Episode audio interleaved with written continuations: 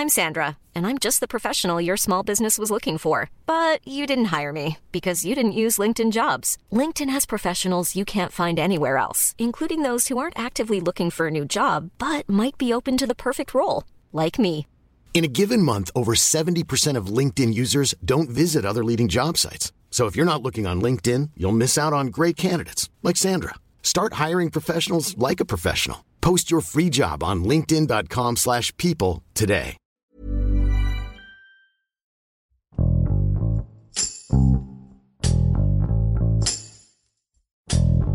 Los migrantes no dejan de atravesar todo México. Es un fenómeno que no cesa y sigue en aumento. La principal empresa ferroviaria de México, Ferromex, anunció el pasado 19 de septiembre la suspensión de 60 rutas de trenes hacia el norte del país, debido a que en los últimos días se han registrado muchos accidentes. Ricardo Holguín, jefe de información de El Heraldo de Chihuahua, nos explica cuáles son las actividades, rutas e importancia de Ferromex en el país, así como a qué tipo de accidentes se exponen los migrantes al subirse a estos transportes. Yo soy Hiroshi Takahashi y esto es Profundo.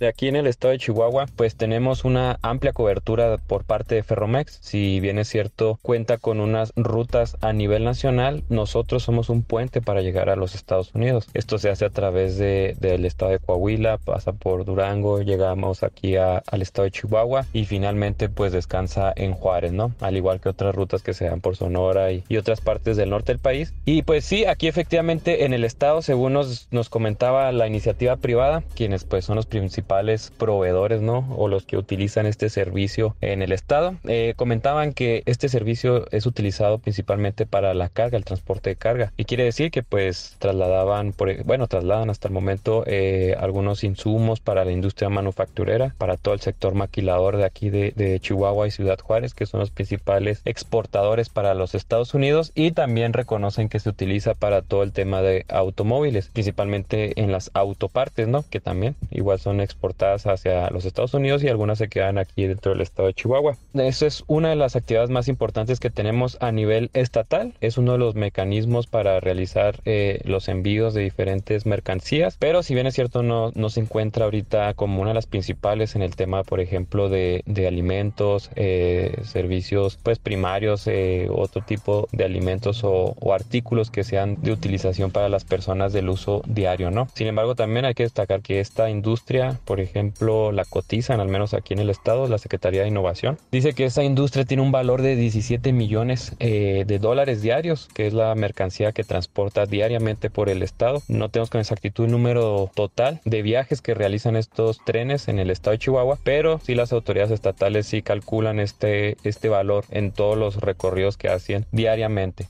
Es algo similar a lo que se hace en el transporte de carga terrestre. Ese lo calculan en 34 millones de dólares. 34 36 millones de dólares diarios. Más o menos es la mitad de lo que hace el transporte ferroviario. Esa es más o menos la, la importancia que tiene Ferromex aquí en el estado de Chihuahua. Y pues claramente que ahorita está siendo aprovechado ¿no? por el tema migratorio. Es un transporte clandestino, hay que llamarlo de esta forma, para las personas indocumentadas, ¿no? Que pues que están aprovechando estos vehículos para viajar sobre todo dentro del sur hasta el norte del estado, de igual forma entre los estados de la República, ¿no? Para llegar desde Venezuela, Centroamérica hasta los Estados Unidos, que donde tienen el llamado sueño americano, ¿no? Como le conocen también tenemos que recordar que pues esta población está en constante movimiento y pues los registros eh, pueden cambiar a un día, pueden cambiarse al otro, puede que ya cruzaron, puede que lo regresaron, pueden que ya había contado y luego fue y regresó y las cifras son muy volátiles por así decirlo, ¿no? No sabemos a ciencia exacta cuántos son el número de, de indocumentados que tenemos eh, aquí actualmente en el estado, se calcula, calculan alrededor de 30 mil, 30 mil indocumentados en el estado que vienen principalmente de Venezuela, Honduras, Guatemala, Guatemala, incluso hay unos cubanos y creo que son algunos de los puntos donde más incidencia buscan para cruzar a, al vecino país. No sabemos tampoco el número exacto de, ferrocarriles que utilizan, sin embargo podemos decir que sí son utilizados eh, a diario, utilizan alrededor de 30, 40 personas un vagón, ya dependiendo del vagón, las condiciones y demás, pero hemos visto incluso que ellos pues toman los vagones para poner sus camas, algunos paraguas y pues ahí se van acostados todo el viaje, ¿no? Hemos captado varios, varias imágenes al respecto. Sin embargo, hay otro tipo de vagones en, los que caben alrededor de 5 o 6 personas y pues que se tienen que ir este, eh, tomados de escaleras, algunas otras herramientas con las que cuenta el vagón para igual emprender el viaje. Nos comentan que más o menos para realizar un viaje por todo México duran entre 20 a 30 días para cruzar desde el sur, desde el sur allá por Chiapas hasta llegar a Juárez, Sonora y otros puntos eh, fronterizos donde buscan pues finalmente llegar ahí a los Estados Unidos.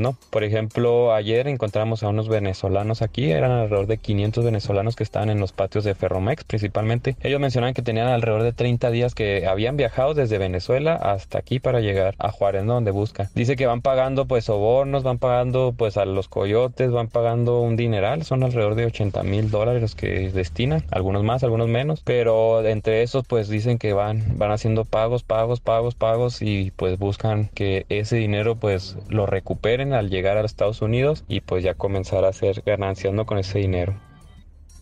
Los accidentes eh, son constantes con el tema de los transportes, de pues principalmente férreos, ¿no? Hemos tenido, a menos aquí en la ciudad de Chihuahua, en Juárez, que yo recuerdo, al menos en este año, son alrededor de 3 a 4 personas que han muerto por caerse de los trenes o que han sido pues aplastados o pues cercenados, ¿no? Por los mismos trenes. Aquí las personas, por ejemplo, comúnmente pasa que se caen y luego terminan por ser pues atropellados por el mismo tren. En ocasiones les cortan una pierna, un brazo, pero en ocasiones si el golpe es más duro si el, si el tren trae más velocidad, pues terminan por perder la vida en, en cuestión de segundos por el impacto que tienen contra el suelo. Esto se debe principalmente, pues sí, por la velocidad, otra por la saturación que tienen los vagones y pues otra por también el cansancio, ¿no? Recordemos que son alrededor de 20 a 30 días los que tienen ellos ya viajando desde el sur del país hasta acá. Obviamente hacen escalas, pero pues también las condiciones climáticas de Chiapas, de México y de Chihuahua son totalmente distintas. Aquí hasta, hasta el día de hoy yo creo las, las temperaturas andan oscilando entre los 29 a los 36, 37 grados centígrados, pues lo que pues obviamente genera condiciones más desfavorables para este tipo de personas, ¿no? Porque pues están arriba de los metales de, de los vagones, ¿no? Y les provocan quemaduras también en las manos y quizá pues eso genera también estos accidentes. Hace al menos dos o tres días máximo en Juárez, eh, una persona perdió una pierna principalmente por este tipo de accidentes. Hace unos días estuvimos aquí también en, en Chihuahua capital, en la ciudad de Chihuahua, un evento similar, pero aquí la persona sí perdió la vida. Las afectaciones que se prevén en la cadena productiva, principalmente, bueno, al menos aquí en el estado, según nos decían de aquí de, de Canacintra, la Cámara de la Industria de Transformación, como se conoce, aquí en el estado dice que principalmente esto, estos cierres, eh, bueno, de primera instancia, afectarán de forma directa a la industria manufacturera, que es esto, pues a los temas de maquilas, ¿no? Al tema de la exportación y al tema de autopartes. En el tema de la exportación van a tener complicaciones, eso es lo que vislumbra, ¿no? Que van a tener afectaciones o multas por no hacer entregas a tiempo. Dice que las multas sí son millonarias porque en los contratos pues así se estipula y si el proveedor no realiza las entregas pues además de que está quedando mal con el cliente pues les van a aplicar una multa por no haber hecho la entrega a tiempo. Esas son las afectaciones que se ven en un primer término, ¿no? uno de los primeros escalones. Sin embargo, si hice un hincapié de que eh, si esta suspensión temporal continúa al menos uno o dos meses más, podría tener ya implicaciones a nivel nacional. ¿Cuáles serían esas implicaciones, ya podría rebotar en el tema de, la industria de alimentos, en otros sectores que tendrían que incluso ajustar los precios y te trataría de un tipo inflacionario, ¿no? ¿Por qué? Porque dicen que, bueno, entonces no podemos usar los trenes, ¿qué es lo que hacemos? Vamos a tener que utilizar el transporte de carga terrestre, que son pues los choferes, ¿no? Los choferes, los trailers y todo esto que se hace pues entre estados, pero dicen que ahorita tienen una escasez de choferes, es decir, que tienen poco personal que operan estas unidades y a raíz de eso, más la saturación que habitualmente, pues generaría todavía una fila de espera pues kilométrica, ¿no? Para que las personas que utilizan la vía férrea puedan utilizar el servicio de transporte de carga. Esto porque también está sucediendo porque en el tema del transporte de carga están teniendo horarios muy achicados, por así decirlo. ¿Por qué? Porque dicen que tienen también inseguridad en las carreteras federales. Entonces, por diferentes aspectos están afectando al sector productivo en el país, no solamente en, el en Chihuahua, sino en todo el país, ¿no? ¿Por qué? Porque por un lado están están teniendo inseguridad en las carreteras con el tema de los transportes. Por otro lado, tenemos eh, ahora el cierre de los ferrocarriles y por otro lado, pues aquí en Chihuahua al menos tenemos el cierre de la frontera entre Chihuahua y Estados Unidos. Entonces, sí dicen de que este país se está convirtiendo cada vez menos competitivo, aunado también al cierre de, de vuelos que están anunciando allá en la Ciudad de México, ¿no? Principalmente también están recortando vuelos y entonces dicen todo esto es cada vez menos competitivo, cada vez va a afectar más a las empresas y a su vez, pues, ¿qué van a hacer ellos? Pues al tema inflacionario, ¿no? Que va, ya nos va a repercutir directamente y pues esto podría tener retraso en las entregas de primer término. En segundo término, pues buscaría el tema de, de transporte terrestre, pero que podría tener impacto ya en la industria de alimentos, este, servicios personales y de otros artículos o sectores, quienes ya no van a poder eh, o no tendrán esa posibilidad de llevar el transporte de carga porque se vendría el transporte férreo para el transporte de carga y pues generaría una saturación de todos los servicios que ya podría impactar en otros sectores, ¿no? Por ahí es lo que vislumbran actualmente ahorita los empresarios, al menos aquí en el estado de Chihuahua como en Juárez.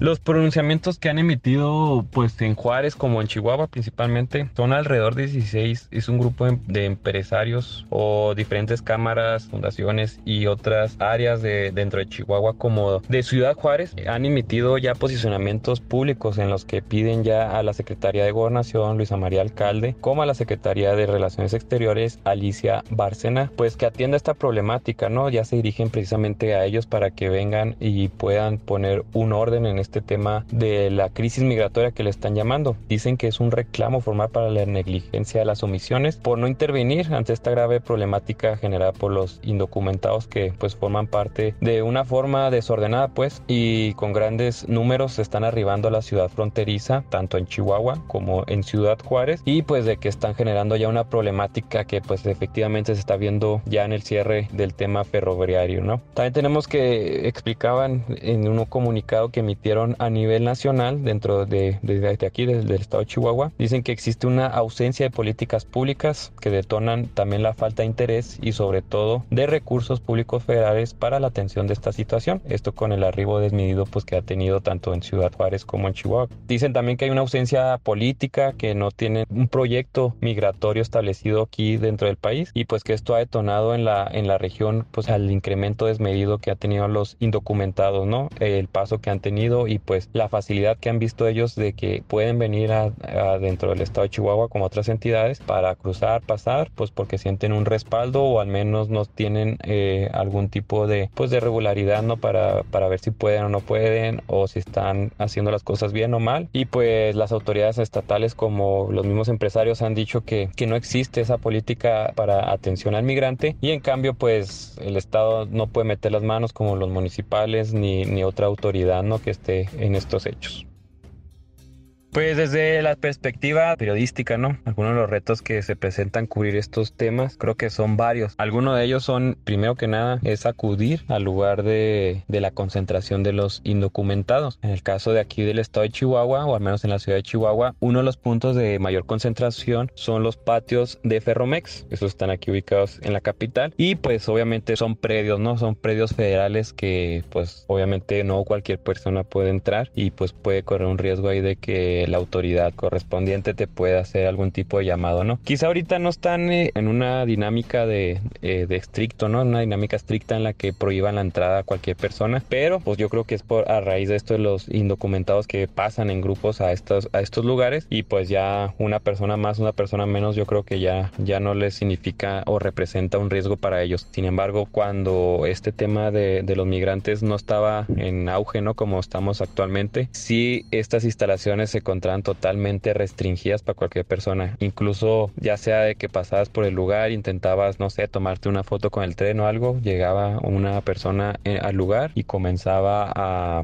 pues, a retirarte de la zona, ¿no? Esto se debe a que, pues, obviamente han tenido robo de los carriles, robo de los carriles que se lo llevan, algún material que utilizan ahí y, pues, otras cuestiones, ¿no? Ese es uno de los riesgos que principalmente de, de primer impacto podemos tener, pues, en las coberturas periodísticas. Otra que, pues, obviamente yo creo que es la más más fuerte o la principal es el comportamiento que puedan tener eh, los grupos de indocumentados. Como te comentaba, pues ayer eran alrededor de 500 los que estaban aquí en la ciudad de Chihuahua, aquí en los patios distribuidos entre chicos, menores, grandes, señoras, adultos mayores, mujeres embarazadas, niños, adultos de todas las edades y que puede presentar pues un riesgo, ¿no? Para las personas que estamos haciendo la cobertura. ¿Por qué? Porque no sabes el ánimo en la que van a tomar las preguntas, el ánimo en que se encuentran actualmente, si están dispuestos a hablar con personas y pues sí, principalmente sería ese más pues algún tipo de, de riña que se pueda generar, ¿no? A la hora de que pues entre ellos mismos se puedan estar generando algún tipo de conflicto, ¿no? Porque son personas que conviven de diferentes nacionalidades, diferentes experiencias, culturas y todo se concentra ahí y pueden repercutir en las labores periodísticas tanto del reportero como el fotógrafo pues también es parte de lo que se vive obviamente también puede haber un tipo de riesgo quizá un poco ya más aislado pero pues con el flujo continuo que hay de trenes no obviamente pues uno ya tiene la, la medición de que ahí viene el tren pues quizá nos hacemos a un lado pero pues ahí está un riesgo no también existe un riesgo quizá no muy latente pero pues que se pueda contemplar entre pues, los retos que podemos tener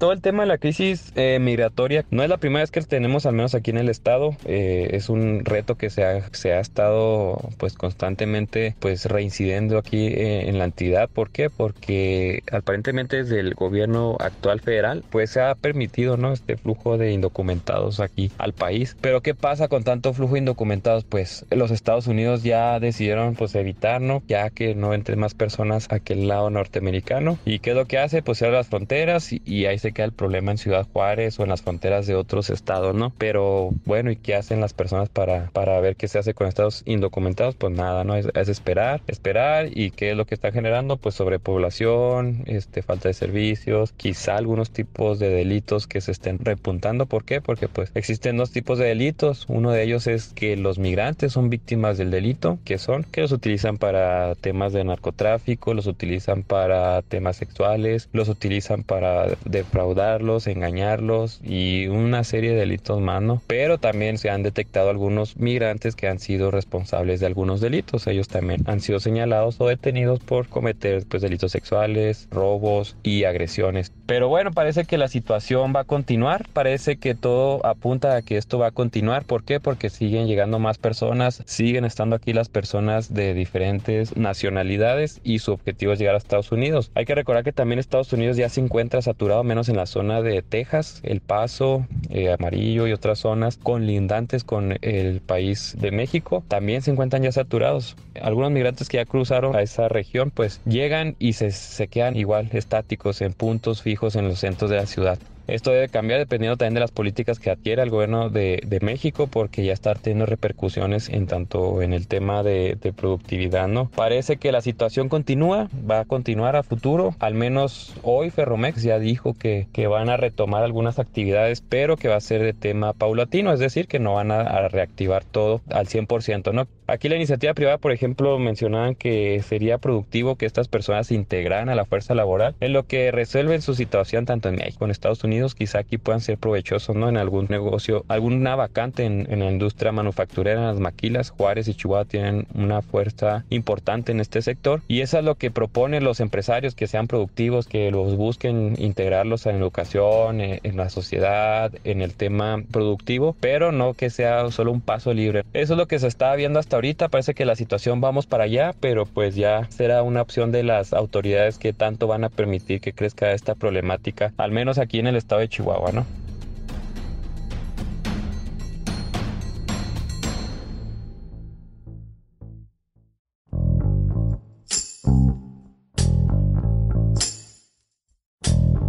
Escuchamos a Ricardo Holguín, desde Chihuahua, quien señala las afectaciones que traerá a las cadenas productivas, el abasto y el comercio internacional la suspensión de operaciones de Ferromex.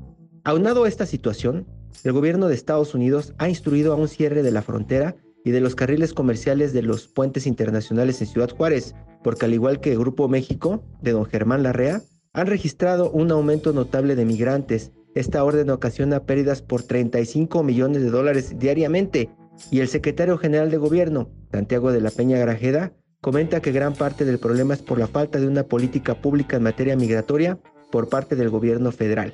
Y añade que mientras el país no cuente con esto, las cosas no serán diferentes y los problemas continuarán creciendo.